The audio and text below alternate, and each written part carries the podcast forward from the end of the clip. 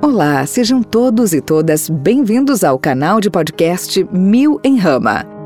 Maristela Barenco convida você a embarcar em uma viagem semanal cujo objetivo é refletir sobre os nossos modos de pensar e compreender as experiências da vida. A nossa aventura reúne dois desafios: o de pensar temas que quase ninguém pensa e fala, como medo, dor, fracasso, depressão, luto e fazer isso de uma forma em que, ao final, estaremos sempre nos sentindo melhor do que quando chegamos. Eu espero você e prometo que esta viagem nos levará a paisagens que nunca imaginávamos conhecer. Olá, sejam todos e todas bem-vindos a mais um episódio do canal de podcast Mil em Rama. Cada dia eu me sinto mais feliz com essa proposta.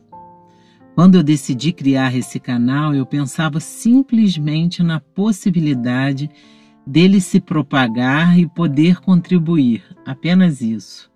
E vejo que aos poucos isso começa a acontecer e eu me sinto muito agradecida. Semana passada eu encontrei com a Luísa, uma moça linda de Brasília, que estava no Carnaval do Rio e, ao me ver em uma dada instituição, ela disse ter a sensação de já me conhecer.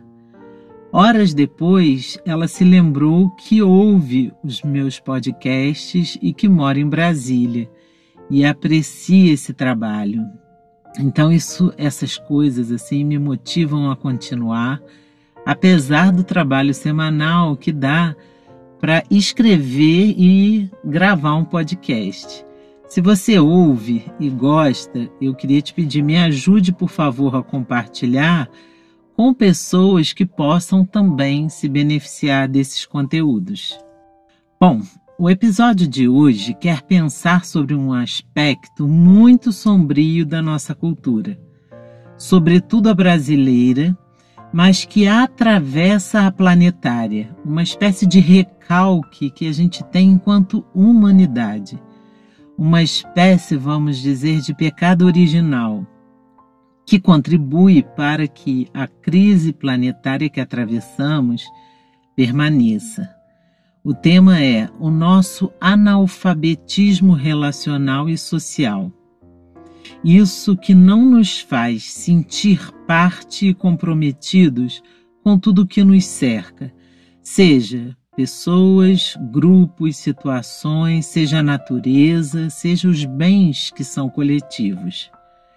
Por ser um tema muito grande, infindável, muito vasto, terei que dividi-lo em pequenas reflexões e em episódios diferentes. Então vamos lá para o primeiro. Temos sido forjados em uma sociedade materialista, mas, sobretudo, individualista, narcisista, competitiva. Uma sociedade onde a política, que deveria ser a seara da busca pelo bem comum, transformou-se na busca pelos interesses pequenos e próprios e pela extorsão da vida e da natureza para servir a poucas pessoas. Tudo nos leva não para uma interiorização importante, mas para uma ilusão de separatividade. É esse o termo que eu chamaria. A de que existimos e imperamos sós na órbita da vida a de que poderemos escapar sozinhos se fizermos a nossa pequena parte, a de que poderemos resolver o nosso problema apenas. Isso tem nos trazido muitas e sérias distorções e consequências em relação a quase tudo, inclusive em termos espirituais essa outra dimensão transpessoal que é tão recalcada no nosso tempo. A má notícia é que, junto a essa ilusão de separatividade, há uma ilusão em relação ao nosso destino comum. O documento planetário A Carta da Terra tematiza bem esse processo. A Carta da Terra diz: ou nos salvaremos juntos com mais consciência e amor, ou sucumbiremos também todos. Então, para pensar essa temática em uma espécie de sensibilização de nossas emoções, já que no último episódio dizia eu, nas pistas de Maturana, que os discursos teóricos só convencem àqueles que já estavam emocionalmente convencidos, eu vou trazer também fatos de outras culturas e países. Alguns poderão dizer, mas o brasileiro é tão solidário, por que não pensa a partir de nós? E eu respondo que não penso a partir de nós porque acredito numa coisa que diz Saramago. É preciso sair da ilha para ver a ilha. Mais do que isso, como diz a filósofa Ana Godoy, num livro chamado A Menor das Ecologias, da EDUSP, ela diz que para iniciar uma viagem não nos basta sairmos do continente, mas precisamos perdê-lo como referência.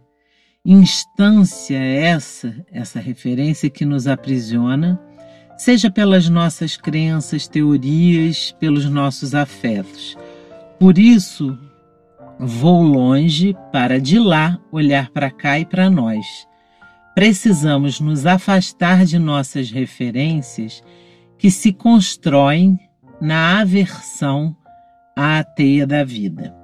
Essa temática faz parte de uma das premissas da vida de tal sorte que não precisaríamos trazê-la em forma de reflexão.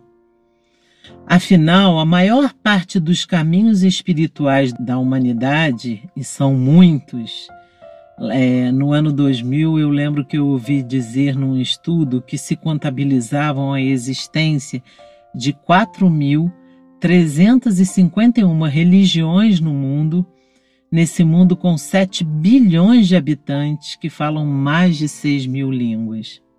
Então, é, embora a maior parte desses caminhos espirituais da humanidade entende que precisamos amar aos outros como amamos a nós mesmos e que não devemos fazer ao outro o mal que não desejamos que façam a nós, nós ainda não conseguimos nos alfabetizar na lógica de um amor coletivo e inclusivo. Não conseguimos desenvolver empatia em relação à sorte e ao destino dos outros.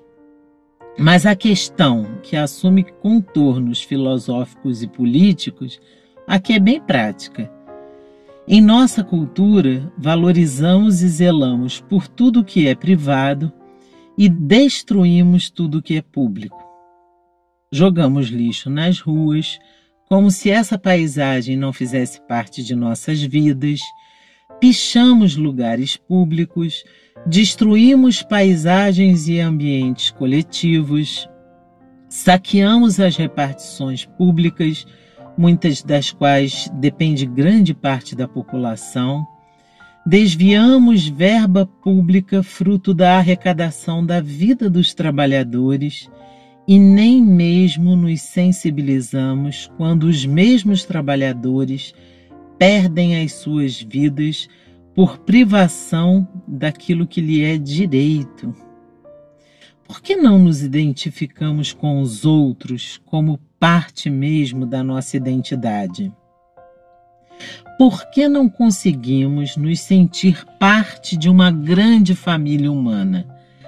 Por que vivemos como se aquilo que existisse fora de nós não fizesse parte de nós? Para esse episódio, eu trouxe uma experiência histórica já estudada no meu doutorado que evidencia que essa ilusão de separatividade do ser humano em relação aos outros não é algo inato ou da ordem da natureza, mas da cultura. E por ser da cultura e também da política, pode ser transformada. A experiência em questão diz respeito à cultura de um povo chamado Bosquímanos, povo que vive no deserto do Kalahari, sul da África, e que chegam a datar aproximadamente a 100 mil anos, concorrendo com um dos povos mais antigos sobre a Terra. William Uri, em seu livro chamado Chegando à Paz, da editora Campos, nos conta que os bosquímanos fazem parte de uma sociedade independente e que são educados desde a mais tenra infância para terem consciência e serem bem sensíveis às necessidades dos outros. Uri descreve um diálogo de, de uma pesquisa antropológica onde se percebe como esse povo tribal cultiva tecnologias milenares relacionais que são muito avançadas. Então vamos lá ao diálogo. Quando surge uma briga, rapidamente pedem a outros que intervenham. Quando perguntei o que acontece se uma pessoa de um grupo caçar no território de outro grupo sem pedir autorização, Cora Coradue explicou. A parte ofendida, um dos donos do território em questão, convoca três testemunhas e mostra as pegadas do transgressor. E todos vão conversar com o transgressor e repreendê-lo para que não volte a fazê-lo. Aí vem a pergunta: vamos supor que o homem faça uma vez. O que acontece? Perguntei. Dessa vez, o prejudicado convoca quatro testemunhas que gritam com o transgressor dizendo-lhe que não faça mais isso. E se ele fizer a mesma coisa uma terceira vez? Ninguém, salientou Cora, Cora, Coradue, se atreveria a violar as normas e a ofender os outros assim. Eu vou ler de novo a resposta do, do Bosquímano, né? que eu não sei bem pronunciar o nome, Cora Coradue, o que ele diz: ninguém se atreveria a violar as normas e a ofender os outros assim. Bem, o relato acima e outras descrições desse modo de vida bosquímano sugerem-nos que naquela cultura parece haver uma formação educacional que preza mais pela ética do que por uma moral individual, porque a dimensão ética envolve coletividades, responsabilidades, compromissos da ordem coletiva. Diferentemente dela, em nossa cultura, nós estamos mais preocupados com os aspectos morais, a saber, sobretudo os que tangem questões como sexualidade e gênero, e há um total obscurantismo sobre a importância de uma formação ética, de compromisso com o outro e com os outros. Então, assim, eu vejo que há muito, é, o meu lado psicológico viu muito isso. As mães ficam muito preocupadas se o seu filho se masturba, né? se a criança está ali descobrindo sua sexualidade, mas não está preocupada se essa criança destrói um ambiente que é coletivo na escola. Nesse sentido, eu vejo que as famílias elas estão muito mais preocupadas com uma moral individual do que com uma ética coletiva. A maioria das religiões cristãs também reforça a busca dessa moral em detrimento de uma ética, ainda que Jesus, o Jesus histórico, tenha caminhado literalmente no sentido de uma coletividade. Bom, olhar para outra cultura torna-se muito importante, porque é preciso entender as diversidades de formas de viver e o quanto as culturas são ricas, diferentes, incompletas e também complementares. Por este caso, podemos entender que a formação em todos os âmbitos valoriza o individual em detrimento do coletivo, seja nas famílias, escolas e grupos religiosos. E a dimensão coletiva da vida é algo que se aprende, mas é preciso ser ensinado. Eu trabalhei 20 anos em uma organização não governamental. Lá eu posso dizer que aprendi todos os valores que carrego comigo, também os não valores uma escola maravilhosa da qual sou eternamente grata. Nos anos que estive lá, tenho a consciência de ter me aberto para aprender com as pessoas e comunidades às quais servíamos. E trago no meu coração muitas histórias de muitos aprendizados. Eu gostaria de contar aqui uma delas que se passou no cotidiano de um projeto social que atendia à população em situação de rua. Nessa experiência de atendimento a quase 300 pessoas por dia, havia muitos incidentes envolvendo brigas, sobretudo pelas vivências nas ruas desses moradores. Mas também havia regras que eram criadas pelos próprios beneficiários juntamente conosco, educadores. Uma delas é que os conflitos surgidos no espaço deveriam ser resolvidos da melhor forma possível, sem agressões físicas e sem intervenção policial. Em um dos agitados dias, um beneficiário jovem reconhece no refeitório outro jovem que o havia assaltado durante uma das noites de frio da região serrana, levando seu casaco.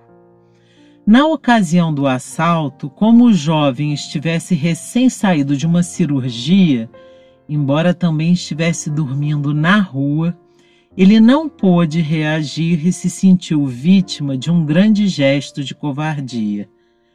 Nesse dia, ele encontrara o seu suposto algoz ainda com o casaco e nos chamou como coordenadores do projeto para que tomássemos as devidas providências. Propusemos então uma conversa entre ambos, mas a raiva do rapaz que fora roubado era muito grande e ele ameaçava todo o tempo assumir atitudes de violência. Depois de muita conversa, ele aceitou que chamássemos o outro rapaz numa atitude de mediação. Foi o que fizemos. O outro rapaz assumiu o roubo, até mesmo porque ainda estava usando o casaco. Pudemos, durante algum tempo, trocar pontos de vista, buscarmos formas reconciliatórias de resolver a questão refletir sobre a situação de vida de ambos, que exigia uma solidariedade e um apoio mútuo, até que o rapaz que o assaltou pediu desculpas e tirou o casaco para realizar a devolução. Já no final da conversa, o dono do casaco, já de posse de novo de sua propriedade, retomou a palavra. Ele disse: Eu realmente Fiquei com muita raiva de você pelo que você me fez, sobretudo pelo meu estado. Mas tenho percebido na rua que você não me roubou para vender. Você tem usado o casaco em todos esses dias de frio. E embora eu sinta raiva de você, percebo que roubou em parte por necessidade. Sendo assim, e já que disponho de outro casaco, gostaria que você ficasse com ele. Bem, até hoje, ao recordar desta cena, eu me emociono, porque aquelas pessoas que viviam e vivem nas ruas, absolutamente excluídas pelo sistema, tenha uma compreensão do ser humano e dos processos sociais de tamanha lucidez, em alguns momentos, que nos fazem sentir junto a eles um otimismo incomensurável em relação à história humana e uma vergonha também de formas tão pequenas que cultivamos. Quero concluir esse trabalho contando uma lenda inspiradora que está no livro é, Tirando os Sapatos, da editora Rocco, do rabino Newton Bonder.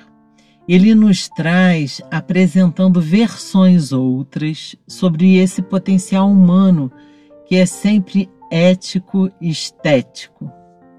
Então vamos lá. Ele conta o seguinte: uma antiga lenda sobre paradores fala de um sujeito perdido no deserto, já a ponto de morrer de sede. Quando estava por se desesperar, avistou um abrigo rudimentar onde havia uma antiga bomba d'água. A bomba estava em estado lastimável e o homem, mesmo com seu empenho, não conseguiu retirar uma única gota d'água. Então deu com os olhos de uma garrafa escondida atrás da pomba. Nela havia um bilhete e trazia instruções claras. Derrame todo o conteúdo da garrafa dentro da bomba e ela funcionará. Mas deve ser toda a água. Caso contrário, não irá funcionar. Feito isso, encha novamente a garrafa e deixe para o próximo viajante. Diante da água que ele tanto desejava e que poderia saciar a sua sede, o sujeito ficou num dilema. Cumprir as instruções da garrafa ou garantir sua sobrevivência? Finalmente optou por seguir a sugestão da garrafa. Despejou toda a água dentro da bomba, ciente de que poderia estar jogando fora sua sobrevivência e então começou a bombear. Inicialmente, a bomba começou a ranger, mas nada de água. Ele insistiu e, pouco a pouco, foi ganhando pressão e um filete deu vazão a um fluxo que fez jorrar água em abundância. O homem bebeu da água cristalina que esguichava e, depois de saciar-se, encheu a garrafa como instruído. Esta lenda, como toda narrativa, traz-nos infinitas janelas interpretativas. E não trago a lenda para valorizar a postura de um sujeito em questão ou depreender de sua postura uma conduta universal. Os seres humanos são sempre muitos e distintos imprevisíveis em suas posturas e as fazem sempre dentro de um contexto, por mais que ele seja incompreensível aos outros.